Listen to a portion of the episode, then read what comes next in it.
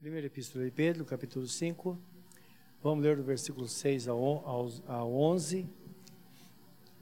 Antes, porém, nós vamos orar e pedir que Deus nos abençoe, para que tenhamos entendimento da palavra de Deus. Tenha certeza que esta palavra vem de encontro com a nossa necessidade, porque está escrito que a palavra de Deus é como a chuva, que é ordenada por Deus, ela vem à terra e ela dá pão ao que come, dá semente ao semeador, e o próprio Deus abençoa a sementeira, fazendo com que aquele que colhe muito não tenha de sobra, e o que colhe pouco não tenha falta. Então, o nosso, nosso Deus é muito interessante, ele trabalhando segundo a necessidade de cada um. Então, as pessoas que lutam muito por igualdade, não é? Então, às vezes pecam exatamente nesse ponto. E quando a palavra de Deus fala que ele faça com que colhe pouco, não tenha, não tenha de menos, e o que colhe muito não tenha de mais, isso significa que ele dá segundo a necessidade de cada um. Isso se chama equidade, não é? Que é uma equiparação de necessidade. Então, recebe mais aquele que precisa de mais, recebe menos aquele que precisa de menos. Isso faz com que a gente de fato descanse no Senhor, não é? E dependa dele.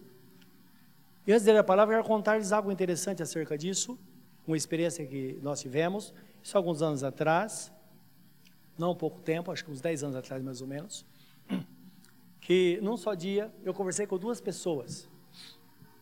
Uma pessoa eu a vi pela primeira vez, era um amado irmão da Igreja Brasil para Cristo, da Vila Santo Antônio, e veio falar comigo que queria que a gente orasse porque há dois anos estava desempregado. Isso acontece. A porta se fechou para ele. E não tinha jeito. Os irmãos sabem que existe, às vezes, é, é, formas que nós colocamos de, de, de conversa, não é? De, são é, provérbios ou formas que as pessoas se expressam de tempo em tempo, gíria, não é? Na palavra popular. E conversando com ele, lembro que fosse hoje, ele falou para mim, era mais ou menos umas duas horas da tarde, uma, uma entre uma e duas horas, estava conversando com ele da tarde. Ele, num dado momento, ele falou, Pastor Joel, se Deus me der um salário, eu não preciso de muito. Se eu ganhar 500 reais por mês, a minha vida vai ficar redondinha. Eles são isso. Na época o salário mínimo era 280. Então tinha sentido para ele isso é o que ele precisava. Tá bom, aí passado o dia, lá para cinco da tarde, eu atendi um senhor, ele era, foi gerente do banco, do Banespa, concursado, pôs a privatização, então ele perdeu o emprego, e aí as coisas foram dando para trás, ele começou a beber, e um dado momento ele veio para a igreja e foi falar comigo. E foi coisa incrível, no mesmo dia, ele falou, pastor Joel, olha só, se Deus me der um salário de 15 mil reais, a minha vida vai ficar redondinha. Aí eu fiz cara de paisagem, né? Claro, você não pode expressar emoção, nem numa situação nem na outra. Mas Deus me ensinou muito com isso. Porque eu nunca tinha tido essa experiência. Marquei uma semana depois o horário para que eles voltassem.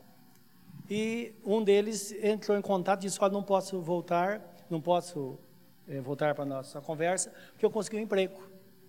Ganhando quanto? 500 reais. Ele estava muito feliz. Aí o outro também entrou em contato e disse: Olha, eu também não posso, o senhor não acredita. Isso, dois dias depois, um banco, esses bancos que. É, um banco privado, era um banco novo, o chamou, ele disse, o senhor não acredita, eu estou ganhando 15 mil reais por mês, no mesmo dia. Então essa palavra que eu citei para vocês, que está na Bíblia Sagrada, em Filipenses, capítulo 4, versículo 5, tem sentido. É Deus cuidando segundo a necessidade. Nos mostra, não precisamos lutar para ser igual ao outro. Não. Você tem sua vida particular, você tem sua história de vida. Deus vai trabalhar dentro da sua história de vida. Amém? Sempre foi assim. Isso dá uma tranquilidade muito grande, no nosso coração. E tem mais uma questão: se Deus te abençoar mais, se, se Deus quer te dar algo além, você não vai se sentir culpado. Dá para entender isso? Não, é a sua vida. É Deus abençoando a sua vida como você é. Isso dá uma tranquilidade muito grande né, no nosso coração, é a forma que Deus cuida de nós. Vamos orar? Querido Deus, Tu és muito grande. O Senhor é dono de tudo, na verdade. Não há nada impossível para Ti. Foi a palavra dita pelo anjo Gabriel quando Maria ficou pasmada diante da notícia que ela seria mãe do Salvador. E o anjo disse a ela: por, por acaso alguma coisa impossível para Deus? Ela teve que concordar que de fato não há nada impossível. Basta um toque do Senhor. E que tenhamos, ó Deus, um pensamento claro acerca das nossas necessidades e daquilo que o Senhor pode fazer. Que possamos conhecer a nós mesmos e conhecer ao Senhor porque a oração de nosso Senhor Jesus Cristo foi essa, Pai. O meu desejo é que eles conheçam a Ti como eu te conheço, para que sejamos um. Eu neles, eles em mim e nós em Ti, para que então sejamos perfeitos em unidade. Que assim seja nesta noite, que isso aconteça, que entendamos como se processa a nossa relação contigo. Um Deus tão grande, tão poderoso, porém acessível, porque está escrito que o nosso Deus habita no alto e sublime trono, mas ele habita também com abatido e contrito de coração. Ele habita no coração abatido para fortalecer. Coração contrito para alargar o espaço dentro dele, para fazer com que, ó Deus, os horizontes sejam ampliados porque às vezes nós nos fechamos tanto dentro de nós mesmos e não percebemos que existe uma distância enorme, um espaço tão grande fora de nós. Que o Senhor nos abençoe na compreensão da tua palavra nesta noite e que a tua palavra seja acompanhada da tua bênção para a nossa vida. É o que nós te pedimos em nome de Jesus. Amém, Senhor. Amém. Meus irmãos, diz assim na epístola do apóstolo São Pedro, capítulo 5, versículo, vamos ler do 5 em diante. Rogo igualmente aos jovens, sede submissos aos que são mais velhos, outros sim no trato de uns para com os outros. Isso é, que haja respeito. Singivos de todos, ou melhor, singivos todos de humildade, porque Deus resiste aos soberbos, Contudo, aos humildes concede a sua graça. Humilhai-vos, portanto, debaixo ou sob a poderosa mão de Deus, para que, em tempo oportuno ou a seu tempo, vos exalte, lançando sobre ele toda a vossa ansiedade, porque ele tem cuidado de vós. Sede sóbrios ou ajuizados, e vigiai. O diabo, vosso adversário, anda em de redor como leão que ruge, procurando alguém para devorar ou para tragar. Resisti-lhe firmes na fé, certos de que sofrimentos iguais aos vossos estão acontecendo ou se cumprindo na vossa irmandade espalhada pelo mundo. Ora, o Deus de toda graça, que em Cristo vos chamou à sua eterna glória, depois de ter despadecido por um pouco, Ele mesmo vos há de aperfeiçoar, firmar, fortificar e fundamentar. A Ele seja o domínio pelos séculos dos séculos. Amém. Louvado seja Deus. Há um tempo de exaltação para aqueles que esperam no Senhor. Esse tempo é o tempo de Deus, porque existe tempo para todas as coisas debaixo do céu. Diz em Eclesiastes capítulo 3, versículo 1. Então, se as coisas não aconteceram, é exatamente porque não chegou o tempo. Quando chegar o tempo, as coisas vão acontecer.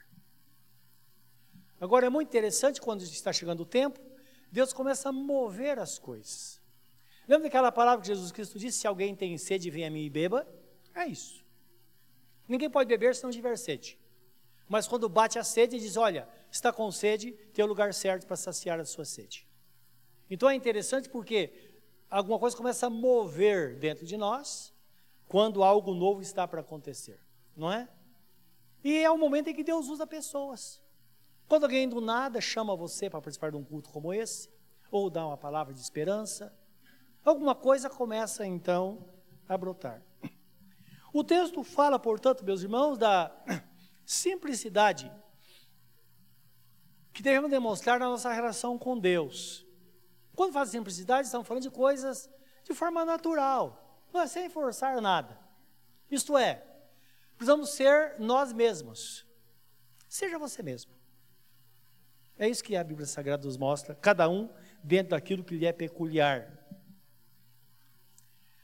Nós sabemos que para isso é necessário saber quem é Deus. Sempre a pergunta é feita, não é? Quem é Deus? O que nós entendemos dele?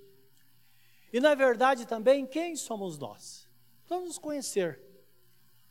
Quando nós nos conhecemos, nós, percebemos então a distância que existe entre o ser criado e o Criador. Mas existe um caminho que nós também conhecemos de acesso ao nosso Pai, que é a pessoa de Jesus, quando ele diz: Ninguém vê ao Pai a não ser por mim. Tudo, na verdade, tem que passar de, por Jesus, e por isso que ele mesmo disse, o apóstolo Pedro diz em Atos 4,12, porque debaixo do céu não existe nenhum outro nome dado entre os homens através, através do qual devamos ser salvos, a não ser Jesus. O apóstolo Paulo escrevendo a, a Timóteo, que era pastor da igreja de Éfeso, ele diz assim: porque não existe nenhum mediador entre Deus e os homens, a não ser Jesus Cristo, homem. E Jesus fala, no livro de João, capítulo 14, 6, ele diz assim: Eu sou o caminho, a verdade e a vida, e ninguém vem ao Pai a não ser por mim. Então nós sabemos, sem qualquer dúvida, como nós podemos ter acesso ao Pai, não é verdade? Nós vamos através de Jesus e desta forma nós temos acesso ao nosso Pai. O profeta Isaías, ele ora assim: Ó oh Senhor, tu és o nosso Pai e nós barro. Tu és o nosso oleiro, oleiro e todos nós obras das tuas mãos. Então lembra que aqui o profeta Isaías está em 64:8, ele está falando inspirado pelo Espírito, está falando dessa verdade, que nós somos de fato barro, viemos do pó e tornaremos ao pó. Agora é interessante que a Bíblia fala que nós somos obra-prima das mãos de Deus. Foi Ele quem nos fez. E ele nos molda, porque nós vemos o lado externo, vemos o nosso corpo. Mas nós não sabemos como as coisas são moldadas no nosso espírito, na nossa alma. Não é verdade? Por que, que as mudanças acontecem? De repente nos conscientizamos de alguma coisa e é uma mudança dentro de nós. Às vezes alguma mudança acontece sem nós percebermos em situações em nós que ninguém poderia fazer nada principalmente se é algo espiritual, algo que está dentro de nós, nós não, às vezes não sabemos o que fazer. Então aí vem a libertação de Deus, foi isso que Jesus Cristo fala, lá em João capítulo 8, 36, 36 ele diz assim: Se o Filho vos libertar, verdadeiramente sereis livres. Isso é importante para nós. Porque nós vivemos pessoas olhando para elas dizendo, isso aí não tem jeito, não. Não tem o que fazer. Não tem até que Deus chegue e toque nessa pessoa. Quando ele toca, tudo muda, não é? Quantos de vocês chegaram aqui presos por um vício que estava matando você? Outros estavam envergonhados pela bebida, caído pelas ruas aí. E o que aconteceu? Alguém fez alguma coisa? E é interessante, não é? Como que pode uma pessoa chegar à igreja, participar de um culto e receberam a libertação. Ninguém consegue entender isso. Então está falando de coisas espirituais. É aquele que molda ele colocando as coisas no devido lugar. É assim que Deus faz. Que quando a, a, a palavra fala de barro, está falando exatamente disso. Não só da estrutura física, mas está falando do todo, aquilo que ele pode fazer em nós, aquilo que ele tem o propósito de fato de fazer. E às vezes Deus move céus e terra em nós só para fazer algo, só para falar conosco. Não é verdade? Porque existem coisas que Deus precisa mover para que estejamos no lugar certo, na hora certa, para que a nossa atenção esteja voltada de fato para Ele. E o profeta Jeremias teve uma experiência dessa. Eu queria ler com vocês, se possível, o livro do profeta Jeremias, capítulo 18, versículo 1 a 6. Deus, muitas vezes, Ele move céus e terra para mostrar o seu cuidado, não é? Que Ele está cuidando de nós. E é interessante a forma que Deus faz, não é? E às vezes coisas que nós não esperamos, como está escrito na Bíblia Sagrada, que nós fomos, é, nós fomos é, Jesus fala aqui, diz assim, é, que ele, nós, nós o encontramos sem que nós o procurássemos. Isso é, muitas vezes Deus se apresenta a uma pessoa, Ele prepara a situação, Ele se apresenta, não é verdade? E por isso que muitas pessoas, todos nós, temos experiências diferentes da nossa relação com Deus. Né? Tem um, Deus tem um meio muito peculiar para falar comigo e um meio muito peculiar para falar com você. Existe um caminho específico para cada um de nós. Então o texto fala aqui, livro do profeta Jeremias, uma história interessante. O texto começa dizendo: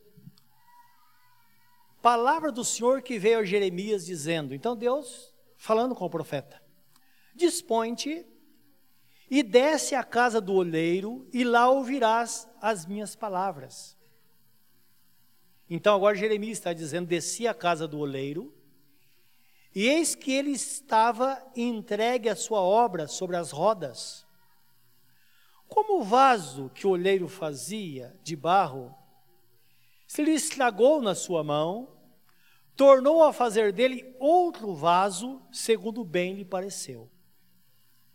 Então veio a minha palavra do Senhor: Não poderei eu fazer de vós como fez este oleiro, ó casa de Israel, diz o Senhor.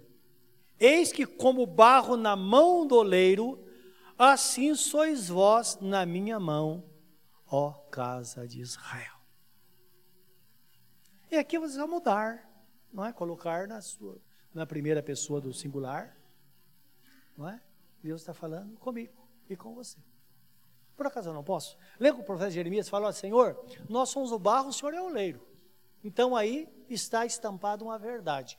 Agora o oleiro está fazendo. Então percebam, ele deu uma ordem ao profeta que ele fosse até aquele lugar, porque só ali ele poderia falar com ele. É impressionante. Porque às vezes Deus nos para só para falar conosco. Não poderia ser em outro lugar. Agora, lá, se você estivesse em casa, na frente da televisão, é bem provável que Deus não teria como falar com você. Então Ele move todas as coisas, para a gente pare, prontos para ouvir a voz dEle. Então Ele vem e fala conosco e mostra o que Ele pode fazer na nossa vida, porque de fato não há nada impossível para Ele.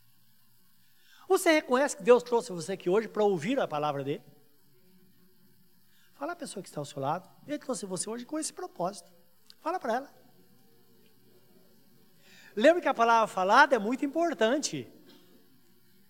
É tão importante porque está escrito: se com teu coração creres no Senhor Jesus e com tua boca confessares que Ele está vivo, será salvo.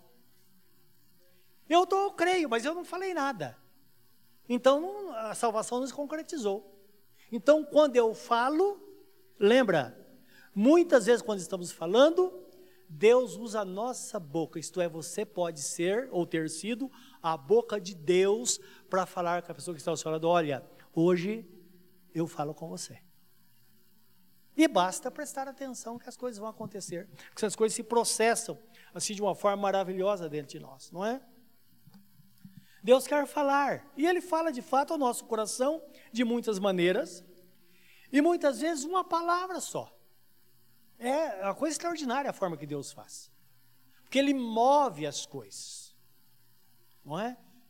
Então nós sabemos que Ele move as coisas de tal forma que às vezes nós estamos pensando, falamos em palavra, a importância de professar, mas está escrito também em Efésios capítulo 3, versículo 20, que o nosso Deus é poderoso para fazer muito além do que pedimos ou pensamos, segundo a eficácia do seu poder que habita em nós. Olha que interessante. Então tudo parte daqui. É por isso que o apóstolo São Paulo, quando fala da salvação em Romanos capítulo 10, 9 e 10, ele diz assim no versículo 8, diz assim: a palavra está junto de ti, mais precisamente na tua boca e no teu coração. Aí sim ele diz, porque se com o teu coração creres, com tua boca confessares, será salvo. Olha que impressionante. Agora, além dessa disposição de Deus, quando nós falamos, Ele, ele faz, muitas vezes nós pensamos. E quando nós pensamos, não precisa Deus descer até nós, como diz o, o texto em Romanos, é, do, do, capítulo 10, versículo 7 em diante. Diz: Ninguém vai dizer no seu coração que Jesus, alguém vai ao céu e traga Jesus, ou então vá à sepultura e levante dentre os mortos. Não, porque Ele está aqui, e mais precisamente na tua boca e no teu coração. Então percebam que às vezes nós estamos ali falando ou pensando e basta para que Deus faça as coisas. Eu não sei se já aconteceu com você, você está pensando algo, de repente acontece aquilo. Não é verdade? Então Deus faz, Ele age dessa forma, basta o nosso coração de fato estar voltado para Ele. O Salmo 100, versículo 3, o salmista escreve assim: Sabei que o Senhor é Deus. Foi Ele e não nós que nos fez povo seu e ovelha do seu pastoreio. Olha que interessante, porque nós temos a sensação que nós fizemos tudo, tomamos iniciativa, afinal de contas eu posso fazer isso ou aquilo, mas nós sabemos que não, não porque é Deus é que move todas as coisas. Se nós queremos, é Ele que nos faz querer. Se nós pensamos, é Ele que nos faz pensar. Por isso precisamos estar sintonizados com as coisas de Deus, não é? estão sintonizados, nós vamos pensar as coisas de Deus. Então, Paulo escrevendo uma das suas epístolas, parece que é os Tessalonicenses não me falha a memória, diz que devemos exercitar a nossa mente com a palavra. Então, nós estamos buscando as coisas de Deus, a boca fala daquilo que o coração está cheio. Olha que interessante. Olha a importância da gente buscar as coisas de Deus. E quando nós falamos por leitura da palavra, isso vai trazer um efeito extraordinário na nossa vida. Isso é importante porque aquela pessoa que fala, eu leio a Bíblia e não entendo nada. Leia. Não precisa entender. Quando precisar, o Espírito Santo vai buscar lá aquela palavra que você leu e vai te dar um entendimento, porque está escrito, Jesus Cristo disse que o Espírito Santo nos faria lembrar de tudo aquilo que ele nos ensinou. E quando a pessoa estiver numa situação, ele diz, que não souber o que falar, o Espírito Santo dará palavra e boca, disse Jesus. Isso é importante. E aquele que serve ao Senhor precisa entender que em todas as áreas da vida, vamos falar quando necessário.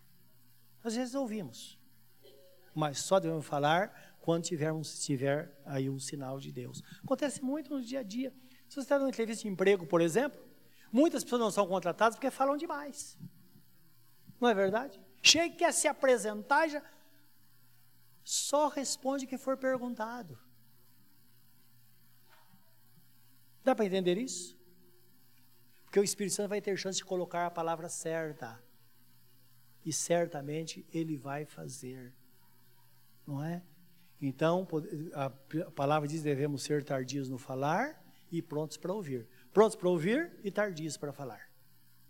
Para que nós possamos dar chance ao Espírito Santo para que ele possa fazer o resto, porque às vezes a gente fala e estraga tudo, não é? Até na oração, não é verdade? Lembra que Jesus falou? Não é pelo muito falar que Deus faz, não. Então, devemos falar coisas precisas. Ser honesto conosco mesmo, Senhor. A minha necessidade é essa, essa, essa, essa. Senhor, abençoa a minha vida. Ele fala, mas que área você quer que eu abençoe? Senhor, abençoa. Lembra quando ele curou o cego lá, o Bartimeu? Bartimeu? Imagina um cego sendo levado a Jesus, não é? Jesus chega para ele e fala, filho, o que queres que eu te faça? Imagina as pessoas rindo. Mas por quê? De repente, o cego não queria a cura. Porque você sabe, se você está doente e você for curado hoje aqui, amanhã você vai pegar o trenzinho. Não é verdade? Há um ganho, às vezes, na necessidade. É verdade ou não é? Muitas pessoas permanecem, muitas vezes, doentes, porque o doente tem colo. O doente é paparicado. Então precisamos entender. Por Jesus fala: escuta, o que, que você quer? Ele poderia querer outra coisa. Senhor, as esmolas não estão sendo boas, não. Precisa tocar no coração das pessoas porque dê mais. Não, ele foi enfático: Senhor, eu quero ver. E Jesus fala: Filho, vai, porque a tua fé te salvou. Então a fé, na verdade, é uma decisão formada dentro de nós. Eu quero exatamente isso. Sabendo que quando nós recebemos, muitas vezes nossa vida pode mudar da água para o vinho, não é verdade? Uma ação de Deus na nossa vida vai fazer isso. Então precisa ter consciência, e é por isso que o salmista fala: você tem que saber quem é Deus e quem é você.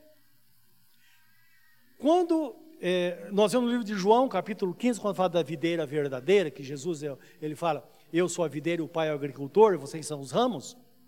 Capítulo 15 de João. Chega no versículo 16, ele diz assim: Não fostes vós que escolhestes a mim, mas eu vos escolhi e vos designei para que vades deis fruto e o vosso fruto permaneça, a fim de que tudo quanto pedires ao Pai meu nome, ele vos conceda. Então lembra, ele nos escolheu com um propósito para fazer algo. E esse algo é nós entendermos que nós não somos uma ilha, nós vamos sempre abençoar pessoas, e feliz é aquele que entende isso. Que a sua vida se torne um instrumento para abençoar outras pessoas de qualquer forma, de qualquer maneira. Quando fala abençoar, o que você pensa? Ah, dar dinheiro. Não é assim. Nem sempre. Às vezes nós abençoamos uma, uma pessoa com uma palavra. Não é verdade? Às vezes um gesto. Alguma coisa assim. Precisamos estar atentos para que sejamos de fato instrumentos nas mãos do Senhor.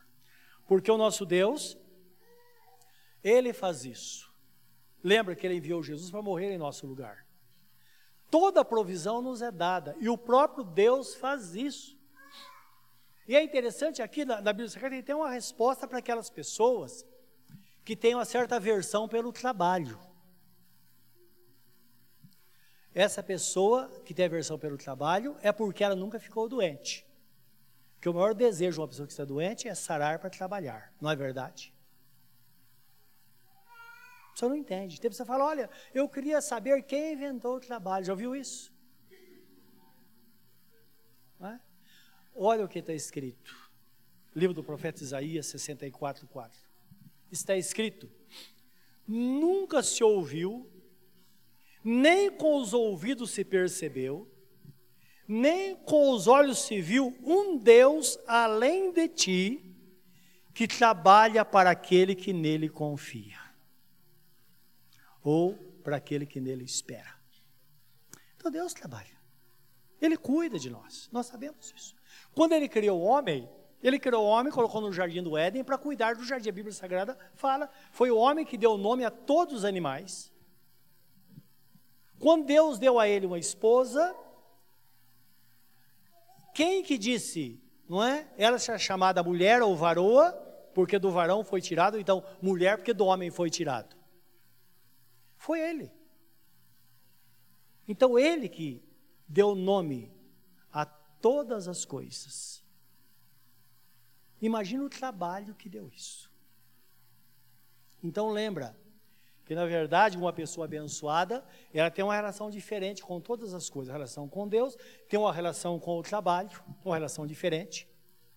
Geralmente são pessoas abençoadas, não é? E é importante até a gente colocar na nossa oração isso, não é? Senhor, me dá saúde, porque eu quero gastar a minha vida no teu reino, abençoando pessoas. Lembra? Isso é uma oração que vai mexer no coração de Deus. Porque Deus precisa de pessoas que façam isso, não é verdade? E Ele pode fazer, Ele pode mudar tudo, meus irmãos. E o desejo dele é de fato nos abençoar. E eu, particularmente, eu acho que a saúde é a coisa mais preciosa que o ser humano tem. Não é verdade? Se tem saúde, você pode, tudo está aberto, dá para fazer qualquer coisa. Então, é a vontade de Deus que tenhamos saúde, até porque está escrito: Jesus levou sobre si as nossas dores. Ele deu a vida por nós, sofreu para que nós pudéssemos ter saúde. Então precisamos buscar, buscar de todo o coração e insistir, estar na presença de Deus. Ele pode nos sustentar, ele pode fazer algo glorioso na nossa vida, nós sabemos isso. Então, se você está doente, não abra mão, porque a tendência da pessoa que está doente é ela deixar. Ah, tem muita gente orando por mim, nem vou orar mais. Não, é buscar a Deus de todo o coração. Porque quando nós buscamos, algo vai acontecer de fato na nossa vida, porque as promessas são dadas para nós. E quando nós estamos na promessa, lembra, Deus tem um compromisso com a sua palavra, com a promessa. Tanto é que tem dois casos na Bíblia. Os irmãos se lembram daquela mulher, a Bíblia fala a mulher síria, Finício, ela não era uma mulher judia. Ela tinha uma menina que estava em casa, doente, endemoniada, a menina tinha 12 anos. E a mulher ia atrás de Jesus clamando: Jesus, filho de Davi, tenha misericórdia de mim. E Jesus continuou a sua jornada. Falou: Senhor, a mulher vem clamando atrás do Senhor, o Senhor não faz nada. Jesus disse: Olha, eu não vim para, eu vim para as ovelhas perdidas da casa de Israel. Isto é, ele veio para aqueles que tinham a promessa. Aquela mulher não tinha promessa. Lembra? Que todos nós gentios entramos no ponto da rejeição do povo de Israel. Então a promessa passou para nós. Mas Jesus queria ensinar a eles. Aí a mulher, ouvindo aquela palavra, se chocou. Porque ela estava clamando, estava reivindicando algo que não era para ela. Não era para ela. Mesma coisa da pessoa que não quer obedecer a Deus e fica cobrando Deus. Deus fala, não tem nada com você. Mas ele tem um compromisso, olha o que o texto fala. Não há Deus como nós. Nunca se ouviu falar de um Deus que trabalha para aquele que nele confia. Alguém que tem compromisso com ele. Aí a mulher, ela precisou mudar de posição. Ela disse, Senhor, mas tem uma coisa. Jesus falou para ela, falou para os discípulos e para ela, falou, olha, eu não posso, ou o dono da casa, um pai, não pode pegar a comida dos filhos e dar para os cachorrinhos. E a mulher em lágrimas disse: Senhor, mas os cachorrinhos comem da migalha que cai da mesa, que sobra dos filhos. Jesus se comoveu e disse: Mulher, grande a tua fé. Vai, porque a tua filha já está curada. Dá para entender? Deus colocar no nosso lugar. Existe um momento que nós dizemos, Senhor, tenha misericórdia. Outro nós dizemos, Senhor, lembra da tua palavra. Que o Senhor disse, se eu fizesse isso também, a promessa estaria sobre mim. Esse foi um caso. O outro caso é o cego Bartimeu, que eu já citei. Que ele clamava e dizia, Jesus, filho de Davi, tenha misericórdia de mim. E os discípulos disseram, cala a boca. O mestre está ocupado. Você acha que ele vai parar para dar atenção para você? Jesus ouviu e disse, não, manda que ele venha. E deu oportunidade para ele, oportunidade para ele escolher ainda. Ele falou: o que quer que você quer, o que, que você quer que eu faça? Qualquer coisa que o cego pedisse, Jesus faria, por quê? Ele era um judeu. E judeu era detentor desta promessa única que Deus falou com Davi, que na verdade, nunca faltaria um descendente dele sobre a, a, nação de Israel por causa da fidelidade dele. Lembra que Davi era homem segundo o coração de Deus? Então essa promessa recai sobre cada judeu, recaía sobre cada judeu. Então o judeu clamava, Jesus filho de Davi, porque Davi viria da posteridade, ou melhor, Jesus viria da posteridade de Davi, que era da tribo de Judá.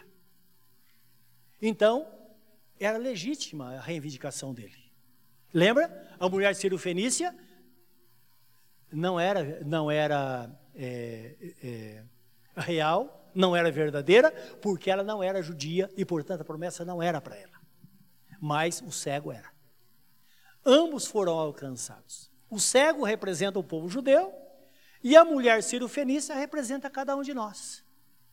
Que nós sabemos que não merecemos nada, mas nós confiamos naquele que pode todas as coisas. Amém, meus irmãos? É por isso que as coisas acontecem na nossa vida. Não é por isso que Deus. E tem pessoas que falam assim: como, como que eu sou amado assim por Deus? Como que Ele cuida assim de mim? Não é verdade? E Ele cuida de cada um de nós por causa disso, por causa da Sua graça, a Sua infinita misericórdia. Então, dentro deste pensamento bíblico, a palavra diz, o texto que nós lemos na Epístola dos Apóstolos de São Pedro, que devemos lançar sobre ele toda a nossa ansiedade, porque ele tem cuidado de nós. Lançai sobre ele toda a vossa ansiedade, porque ele tem cuidado de vós. Isso significa que de fato devemos falar com ele sobre as nossas necessidades. E Jesus vai, além. Quando ele fala: entra no teu quarto, fecha a porta, Fala com teu pai que está em secreto e teu pai que, está, que ouve em secreto te abençoará.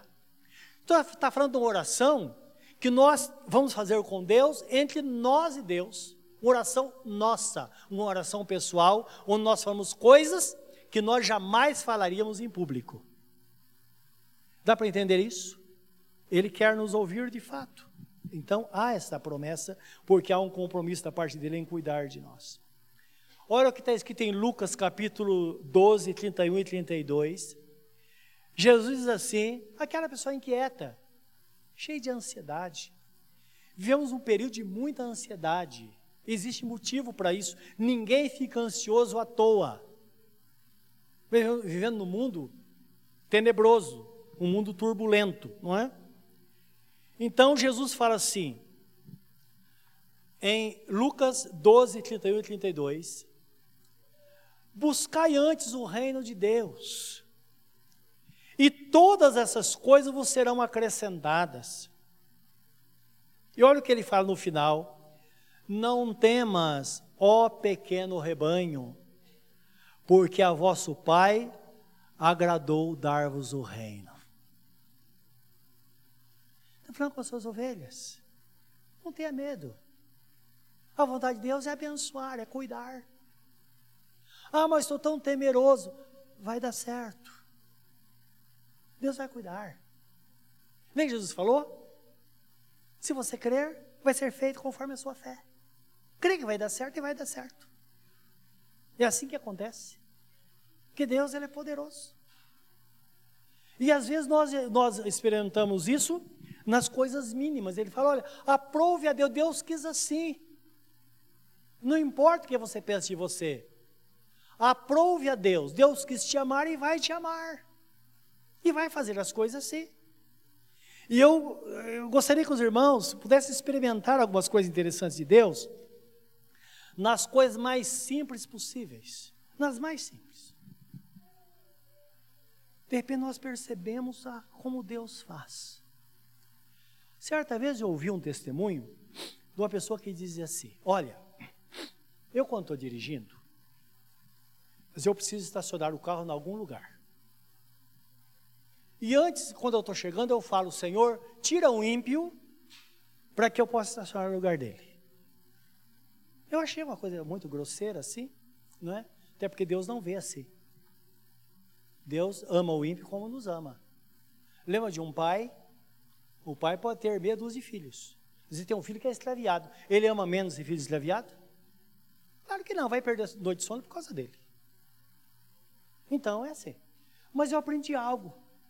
Falei, puxa, Deus pode fazer isso mesmo.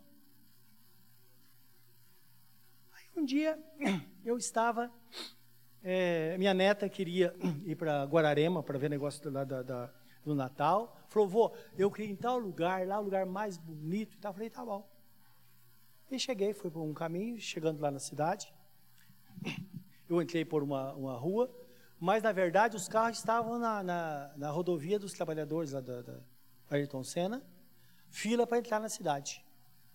Eu fui por outro caminho, entrei na cidade. Mas a cidade estava empenhada, não tinha lugar. Eu cheguei, eu tinha ouvido aquilo naquela semana. Falei, Senhor, eu preciso de um lugar nesse, perto, de, perto dessa árvore de Natal. Me deu a certeza, deu uma volta no quarteirão, bem devagar. Cheguei bem na frente, uma pessoa deu seta para sair. Eu encostei. Eu me acostumei tanto com isso que eu vou no shopping, a pastora fala, e estaciona aqui. Eu falei, é muito longe. Eu quero lá. E não falha. Por quê? Entenda. Começando nas coisas simples. E por que que funciona? Nunca mais tive problema com isso. Ah, mas está um tumulto. Não tem problema. Eu falo, ó, nosso lugarzinho está preparado lá. E sempre, meus irmãos, ele está lá. Lembra que Davi fala com Saul? Quando Saul quis saber da vida dele, como que, o que ele fazia, como que o moleque vai enfrentar o, o gigante? Aí Saul eh, falou, menino, você não tem o que fazer. Ele falou, falou para o rei, falou, olha, está cuidando das ovelhas do meu pai? E o urso chegou e pegou uma ovelha. Eu fui atrás dele, eu matei o urso e tomei a ovelha da boca dele. Outro dia um leão pegou uma ovelha, eu fui atrás, entrei na toca dele, comeu o cajado, ele diz, eu peguei ele pela juba e o matei. Quem é esse gigante que zomba do, do Deus Altíssimo?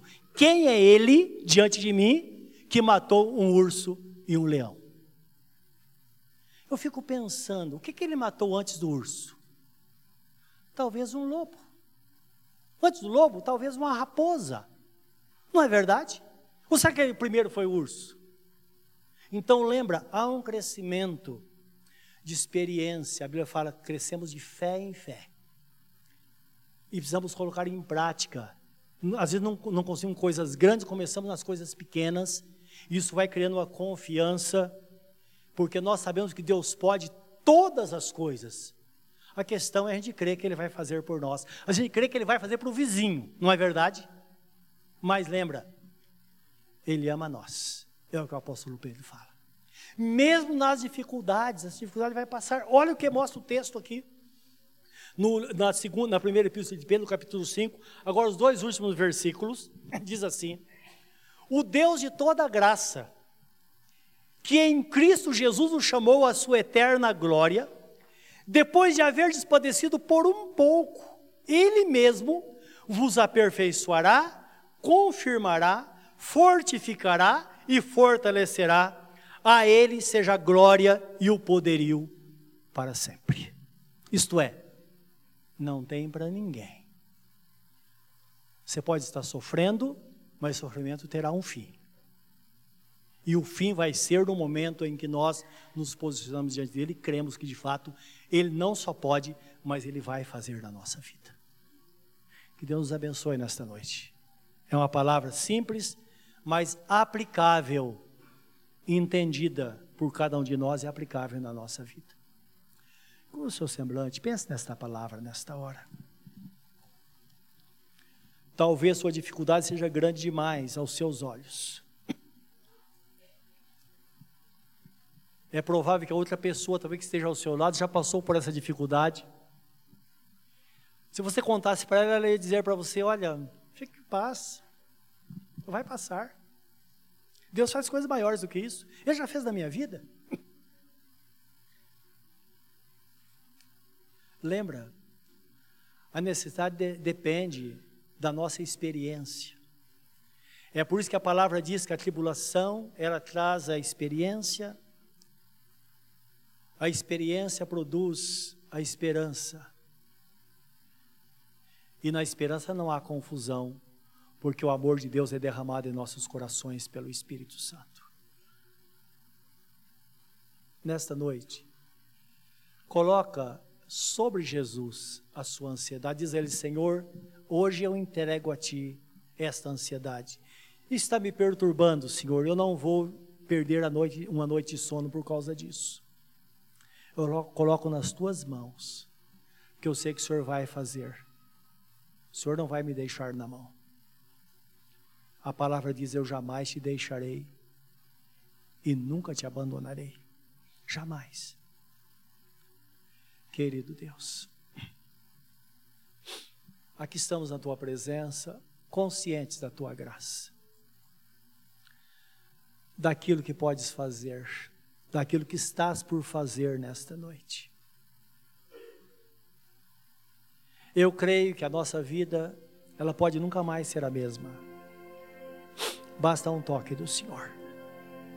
E lembra, cada um está falando contigo, dizendo: Senhor, eu entrego nas tuas mãos.